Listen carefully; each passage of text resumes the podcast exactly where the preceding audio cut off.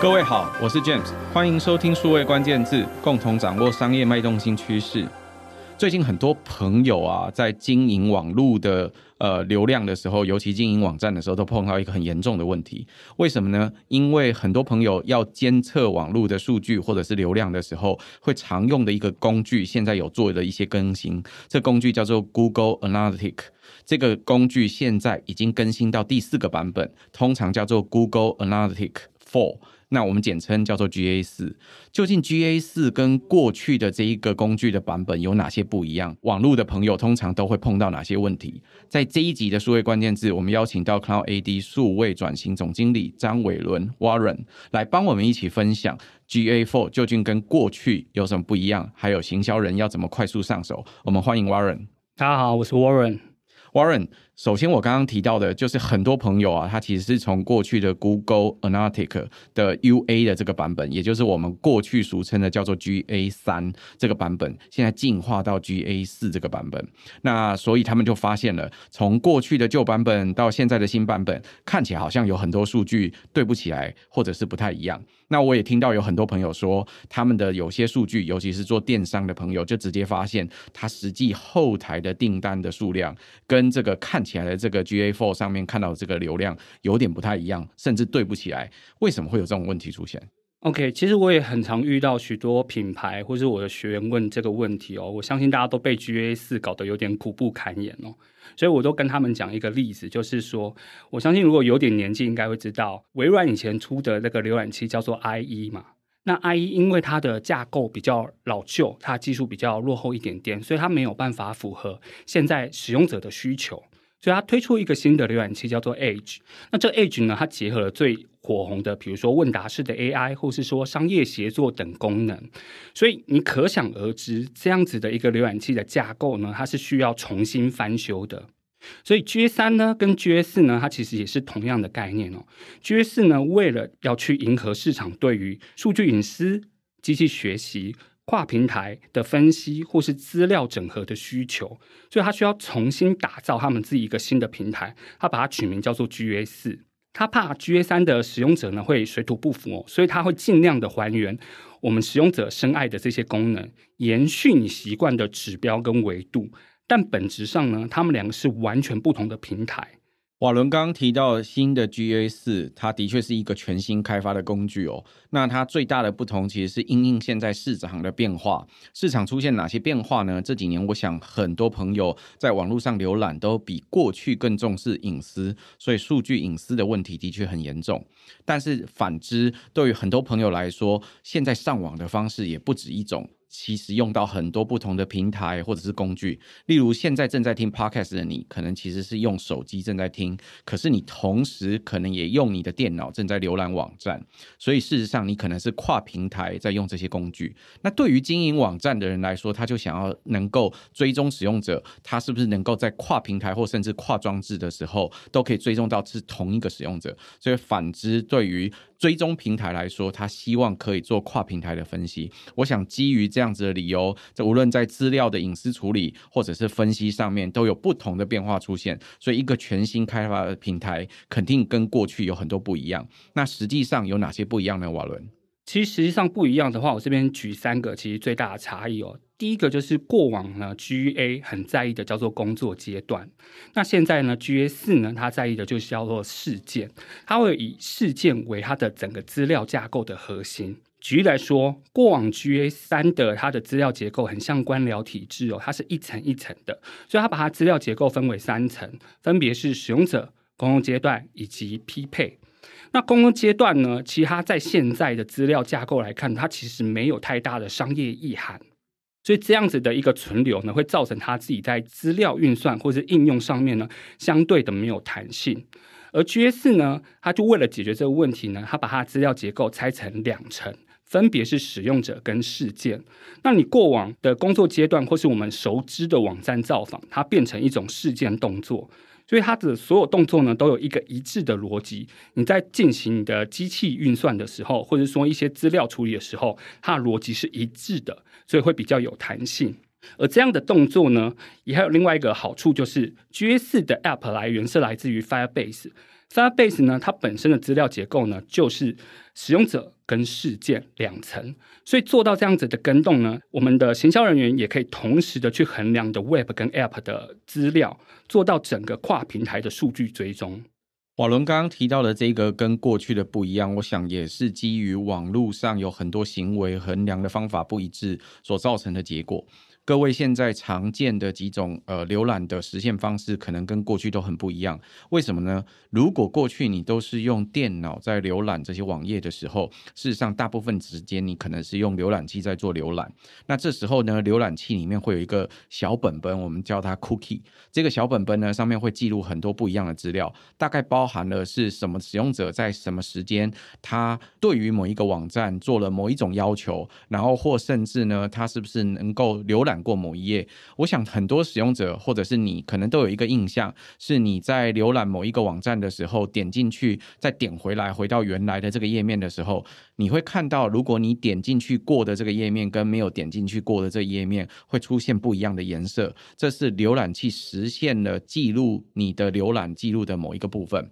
那我想，对于追踪平台来说，他就会很想透过这些不一样的小本本的资料，知道你大概做过些什么事。所以他的这一边的记录呢，就会把这些视为是同一个工作阶段。也就是说，在一定时间范围内，如果你都是在同一个浏览器上面，你点过这相关的这些网站的这些资料，我都把它视为这是一次工作阶段。这个工作阶段的英文名字叫 session，这是过去我们对于数据的定义的做法。可是现在网络上的很多行为，它事实上实现的方法比过去更多元，也更复杂。所以工作阶段的这个事件已经没有一样的定义了。所以现在新的 GA 四它的新的资料的定义的方法，就只分为两阶层的资料结构。一种是使用者，也就是说，我们可以看到是不是同一个 user，尤其是如果他愿意让你用 cookie 或其他登录的方法去接受这些追踪的话，你可以知道是哪一个 user。第二件事情是，你可以知道他到底跟你做过什么样的互动，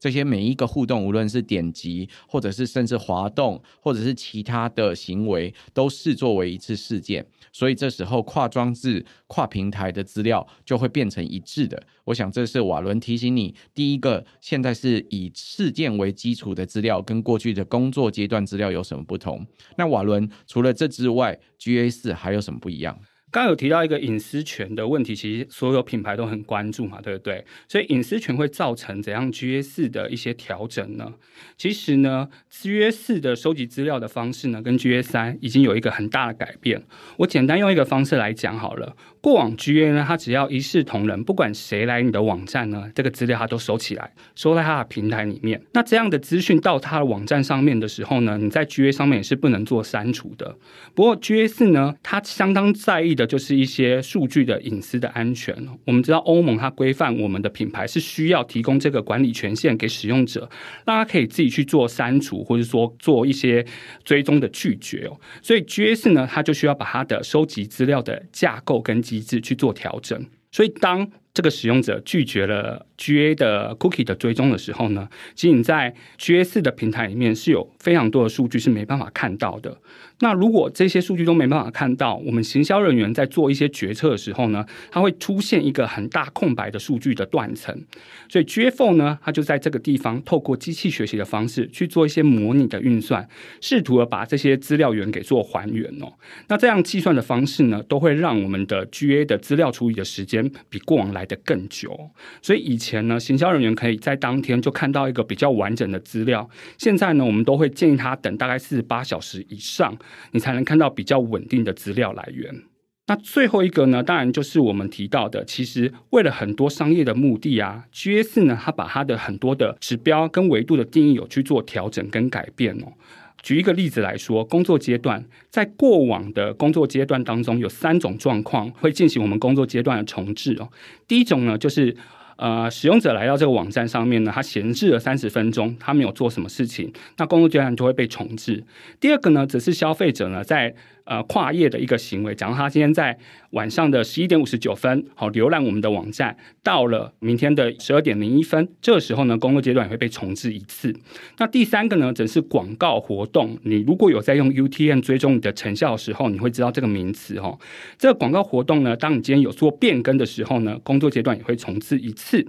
那在 GA 四呢，它只留下了就是闲置三十分钟，所以你这样子的一个指标的数量，其实它就会有一个很大大差异数哦。虽然是同名同姓的指标名称，但它背后计算的逻辑都是不太一样的。在 G S 四里面呢，还有非常多指标都是这样的概念，包含像是跳出率啊、使用者啊这些，所以。当你今天没有把这样子的一个知识哦给记录起来的话呢，你在判断这些指标可能都会有一些误判的一些情况发生。所以我总结一下哦，数据对不起来的原因呢，大致上呢会跟你的资料收集的方式、存放的架构跟数值的计算都有影响哦。所以如果你未来再发现你的数据对不起来，这是一个很正常的事情，请不要担心。瓦伦刚刚的第二个提醒其实就是有关隐私权的问题。我想很多的网络的使用者现在对于隐私权都非常在乎，所以 GA4 为了应应这相关的隐私权的需求，它也必须要改变它资料收集的方法。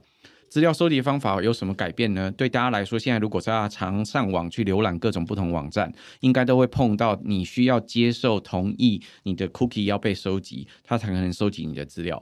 但是如果你不同意这个网站去收集你的 cookie，不同意去收集你的小本本的时候，这网站的呃经营方他还是想要知道它的流量或相关的数据的时候要怎么办呢？那各位不妨想象，那就像你要收集很多不同的数据的来源一样，它在每一个格子里面都还是需要填东西。那这时候要怎么去填呢？不妨就得靠统计或者是其他的预估方法去推估，去把它填出来。所以事实上，现在可能会用到机器模拟，或甚至机器学习等等的方式，去把这些流失的资料给填起来。那资料处理就需要耗费更多的时间，或者是更多的运算力，才能可以处理这相关的资料。这是为什么？那个资料看到即时的数据，跟看到二十四小时到四十八小时之后的数据，会有一点点不一样的地方。所以，我想很多朋友对于这个数据的延迟，或对于这个数据的处理，为什么会有很多不一致的地方？这是第一个问题。第二个问题，当然为了很多维度或指标，或甚至收集资料的定义的方法做了改变之后，一定会做了调整。像刚刚瓦伦提到的这个工作阶段重置，以前工作阶段呢是一个很重要的定义，所以这时候呢，大家常常会见到很多不同的行为都会造成这一个数据的结果的改变。哪些方式会改变呢？你如果浏览一个网站，但是把它放了三十分钟。其实不用三十分钟，我想对于很多朋友来说，三分钟如果没有动这个网站，你可能去接电话了，你可能去上厕所了，你可能不在电脑前面了，这都是很常见的事情。所以如果三十分钟都没有动，相信这个使用者应该已经离开了。所以这是第一种工作阶段重置的定义会调整的地方。第二件事情，我想很多朋友现在在上网的时候也都会做的，就是你可能会在一个浏览器上面同时开很多个分页，你可能跨在不同的分页之间工作。如果这两个分页现在跟你的工作证有关，你可能切来切去，这这时候不会影响到工作阶段的调整。但是我想很多朋友在开分页的时候，其中一件事情是同时在参考很多不同的网页，但不一定会随时回来看，所以这时候工作阶段也会重整。第三件事情是牵涉到你广告活动追踪的变化。那我想很多朋友在做广告活动追踪的时候，都会做买码。那买码不一样的时候，理论上这个工作阶段就会不同。所以为什么会做工作阶段重置？但这一个工作阶段的重置的这一个呃工具或定义，在 GA four 里面已经做了大量的改变。只有在闲置三十分钟的时候才会重置工作阶段。所以虽然有很多指标可能还叫一样的名字，但已经跟过去其实都不一样。所以这是为什么瓦伦特别提醒，事实上数据。因为指标定义不同，会有不一样的地方，所以牵涉到两个状态：一个是隐私权的问题，导致很多数据你没有办法收集到实时资料了；第二件事情是定义也改变了，所以为什么数据一定会发生变化？瓦伦，可是我也还碰到很多朋友有很多不一样的问题，例如因为指标发生定义改变，或甚至那个指标直接不见了。常常见到很多朋友说，网络在分析的过程里面，追踪流量一个重要的方式是叫跳出率，想要看这个 bounce rate 这个跳出率。朋友已经不在我这个网站上，他是不是已经不爱我？他是不是已经离开了？这个跳出率在预设的报告不见了。那新的衡量方法是什么？我们是不是还可以找得到这个跳出率的指标呢？关于这一点呢，其实造成很多行销人员的恐慌哦，所以不用担心哦。GA 四它有留下相对应的指标，那它叫做参与度。那我等下会讲一下参与度它的定义是什么。不过在讲参与度之前呢，想要跟大家解释一下，为何 GA 四呢，它要把跳出率先给它变得比较次要。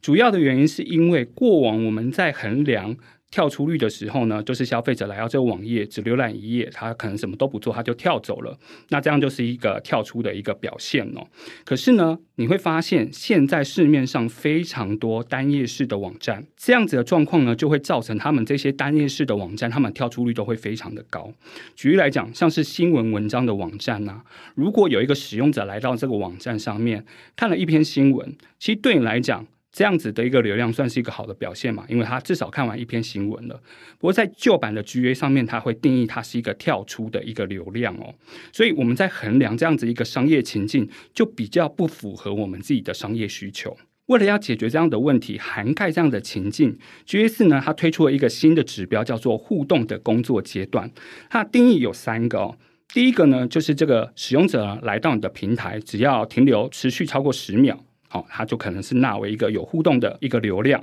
或者是说它发生至少一次的转换事件。什么是转换事件呢？就可能是对于你的品牌相对来讲很重要的一个动作。呃，以填单的一个网站的话呢，可能是送出名单，那或者是说你今天是有放一个影片，品牌影片在你的网站上面播放这个品牌影片，对你来讲可能也是一个很重要的事情。所以当消费者只要做出你品牌觉得重要的一个动作的时候，他也会认为它是一个。有互动的工作阶段，那第三个呢，则是他来到你的网站或是 App 上面，这一次的造访，他有浏览两个页面，所以这样子的一个做法，我们在判断一个使用者来我的网站有没有跳出，是不是相对的变得更人性化，而且变得更符合我们品牌的需求。除此之外呢，这一次的 GA 四呢，它有增加了一个新的功能，是会追踪一些加强型评估的事件。什么是加强型评估的事件呢？当你今天来到这个网站上，如果说你看这篇文章滑动你的滚轮的时候，这个动作呢，可能就是一个加强型评估的事件。GA 四呢，它会主动的去帮你做追踪。那像刚刚那个例子，如果我们这个新闻网站把这个动作纳入成我们的一个转换事件，我们就可以知道说，哦，这个消费者他有跟我进行一个很深度的互动，然后我们就可以知道它是一个有品质的流量。所以，当我们今天把有互动的工作阶段除以所有的工作阶段，就可以算出一个新的指标，叫做参与度。所以，参与度越高的话呢，就代表说这群消费者愿意跟我们的品牌或是平台进行互动。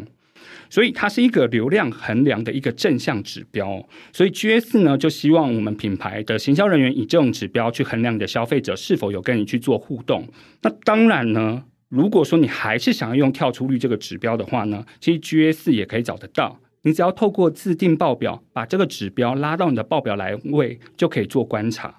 但它计算的方式有点不同哦，它已经不是过往的跳出率了，它的计算方式呢，就是用一去减参与度。假如说你的品牌的一个参与度的比例是九十 percent，那你的跳出率就是十 percent，你就可以简单去做计算。瓦伦刚刚介绍这个全新的定义，互动工作阶段其实蛮有意思的。大家不妨想象一下，你在开一家餐厅，实体的餐厅或者是实体店面。我想，对于很多朋友，呃，去路过看到很多餐厅的时候，都会看到一个现象：很多餐厅啊，会把他们自己的菜单放在他的门口，那吸引大家有机会去浏览或者是关注。其实，很多朋友经过很多餐厅的时候，有可能停留下来，站在餐厅的前面，看看餐厅的内部长相是什么样子，或者这是。是一家什么样的餐厅？第二件事情是你真的有可能停下来翻翻他的菜单，或甚至看一下不一样的这些菜色。如果我要衡量新的互动工作阶段的这些指标，第一件事情是这一个使用者，这一个朋友有没有站在我的餐厅前面超过十秒钟的时间？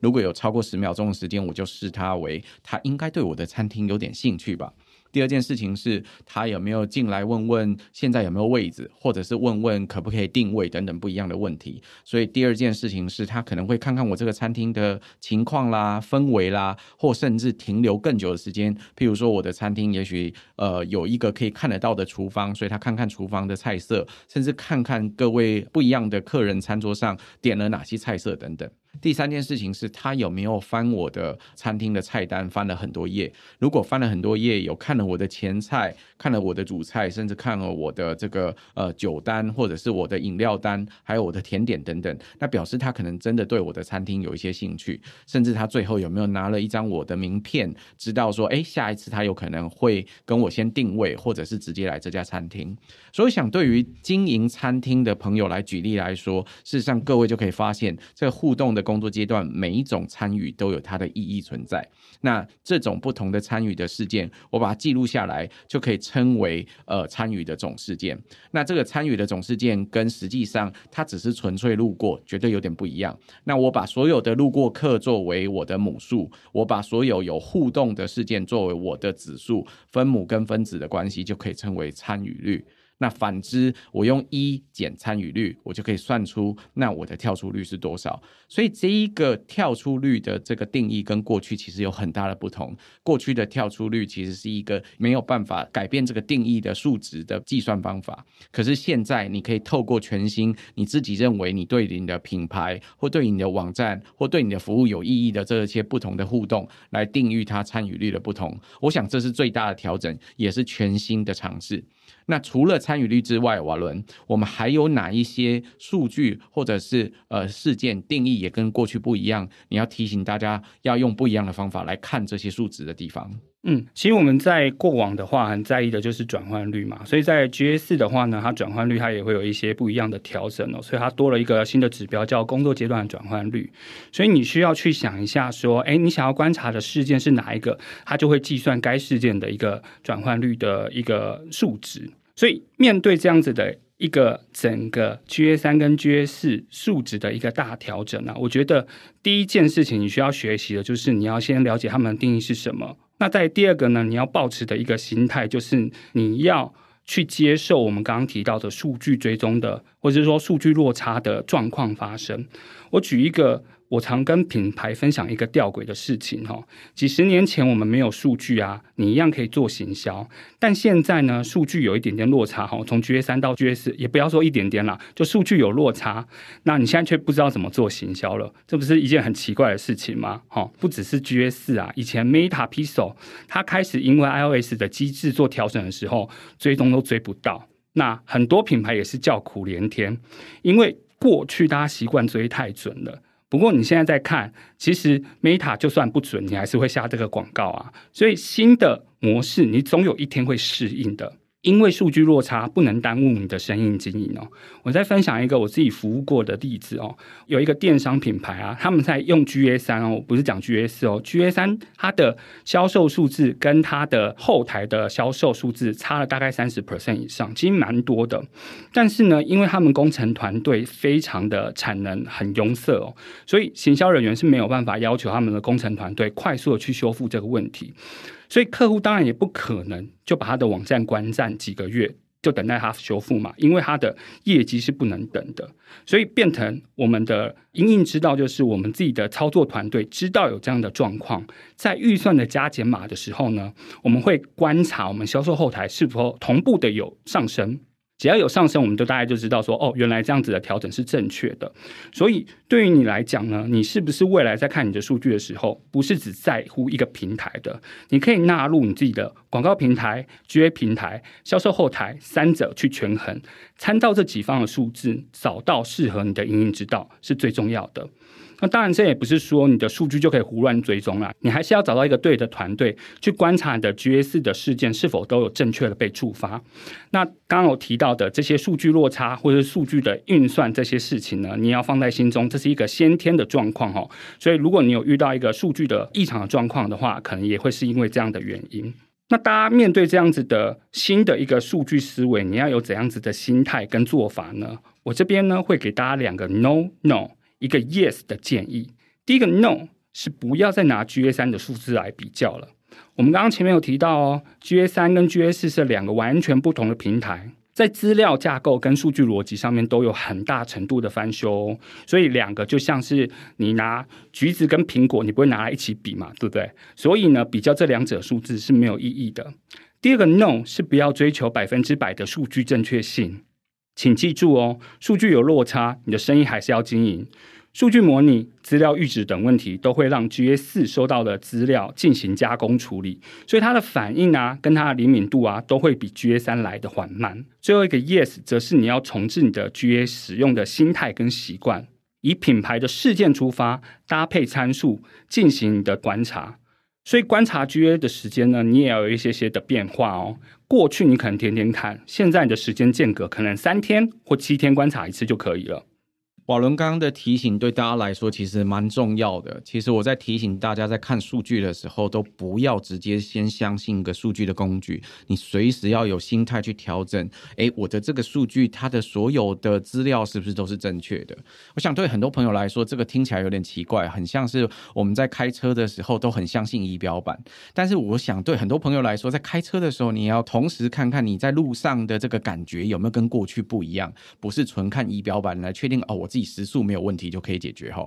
所以呃，我们平常在看这些数据的时候呢，一段时间都要稍微怀疑一下我们的数据到底是不是正确的。那刚刚瓦伦提醒大家，因为 GA 四跟过去有很大不一样，从资料的收集啦、清理啦，甚至到数据的定义等等都有些不同，所以无论你是直接看这个新的 GA 四的平台，或者是你在看过去的这些不同的平台，你都要有一些新的思考方法的转变。那另外一个，常常我会提醒大家，在看数据的这个不同的时候，得看看这些实验有没有什么不同。所以有时候呢，跟刚刚开车很像哦。你在看仪表板的这个感觉的时候，现在他说时速是六十，到底是六十公里还是六十迈，绝对有很大不一样。那有什么方法可以不一样呢？你大概可以起码去感受一下这个。呃，风吹的有没有什么不一样？或者是路上的这些时速看起来有没有跟过去好像不一样的感觉吧？所以另外一个方法，你在看 GA 的这些数据的时候，你可以跟你的广告或你的销售同时做比对，这个参照几方面的数据，你会有更不一样的应应策略。那刚刚瓦伦的这个三个提醒，其实第一个他提醒大家不要再跟过去的数字做比较，因为新的平台已经跟过去平台完全不一样，这是没有意义的，忘了过去的平台吧。第二件事情，不要追求一百 percent 的数据的正确性，因为现在数据。一定有落差，它基于隐私，基于推估很多不一样的问题，你还是得做，所以你得相信现在的这个数据没有办法跟过去一样可以追到百分之百的数据。第三件事情，你得重新调整心态，如同我刚刚提的一样，在不一样的数据的时候，你都得做一下验证，前后比较一下，去看看这个礼拜跟上个礼拜的数据是不是有极大不同，你要随时做调整，不要再只是完全被。真实的数据所绑架，瓦伦。那对很多朋友来说，其实 GA 四除了是一个全新的平台，但他其实可能根本没有用过以前版本的 GA。对他来说，他是完全没有接触过流量的新同学，或也没有接触过 UA 的朋友。你会不会对大家有什么起手式的建议？好，我最简单的建议就是，请他们来参加我们跟数位时代合开的课程。课堂上面跟学员分享两个口诀哦。第一个口诀就是。事件为 GA4 的灵魂，事件学得好，GA 没烦恼。所以其实刚刚我们整篇都在谈事件嘛，对不对？所以你要知道你的网站。埋了哪些事件？那如果你还没开始埋设网站的话，埋设追踪码的时候，你要知道有哪些动作是你想要被记录在 GA4 的。所以你要请你的工程师把这样子的一个追踪码放在这样相对应的动作触发上面，这样才能有效的追踪到所有你的访客或者说你的使用者来让你网站的所有的动作。那第二句就是参数就像贴标机，分类事件更精细。若事件是指说这个使用者来到你的网站做什么动作，好，假如说你是一个电商网站，他可能进行购买的动作，那参数呢，则是说这个动作里面更深的细节。举例，他这个购买的动作是多少钱，哪个商品啊，或者说怎样子的数量，所以你要透过这一些参数的一些记录，让你去做一些商业的分析。所以就算说 A 使用者跟 B 使用者。都在你的网站上做购买的动作，你就会知道说，哦，原来这两个人的购买金额是有差异的，哪一个是比较有价值的客户？如果当初 G A 四呢不是你安装的，你也没有前人留下的一些工作文件的话呢，其实我也会建议你使用 GA4 它本身内建的两个功能，第一个呢是即时报表，第二个则是侦错模式，这两个呢可以让你。有效的，也快速的知道说你网站上面有埋设的事件跟参数有哪些。透过这样子快速的检查的话呢，你也可以对你自己的品牌跟平台的 GA 的事件跟参数比较了解。当然，这些内容呢都会在我们的课程上面教授到。除了我之外呢，还有 GA 四导入经验相当丰富的数据顾问易婷，他会在上半场呢教大家导入的步骤以及一些基础的知识，而下半场呢，我则会透过报表的分析。广告的应用，跟大家讲一下如何实际的操作，让你快速的学会这些东西。那一整天手把手的工作坊，让你无痛的去学习你的 GA4。瓦伦刚刚很客气哦，我想对于很多朋友来说，GA 四都是一个全新的平台，呃，很多时候会想要重新开始学习。我想如果有机会，大家也许可以来上呃瓦伦跟数位时代合作这个 GA 四有关的课程。在这个课程里面，瓦伦他们将会去讲解这个 GA 四的账户架构跟串接到底是怎么去进行的，还有更重要的是，其实这里面的数据收集或环境设置到底需要有什么样初步的概念。那另外一部分，对于 GA 四里面很多新的名词、维度、指标、定义都会有全新的解释。这些不同的报表到底要怎么去解读？我想也是对于很多朋友来说都很关心的话题。那实际上对所有的朋友来说，这一个课程更重要的部分是实体课程，会带大家手把手上机去练习这不同的操作界面，包含这五大报表的全解析，还有里面的次要维度、进阶区隔里面怎么去做操作等等。那更重要的是，这些报表出来了之后，数据到底要怎么解读跟应用，包含这些广告的归因，或者是转换路径的介绍等等，还有内外我归因了跟转换之后，我可能可以去做哪些不同的行为等等的使用技巧。从现在开始到十一月十六号前报名，享有早鸟八八折的优惠，还有我们三人以上团报更享有八二折的优惠。如果有机会，欢迎我们的听众多多报名哦。今天很谢谢瓦伦来为我们分享 GA 四到底有什么不一样，还有我们行销新手要怎么上线、怎么快速上手的起手式。谢谢瓦伦，谢谢 James，也谢谢各位在线上收听。如果有机会，请多帮我们转发、宣传、五星好评。我们下周再会，拜拜，拜拜。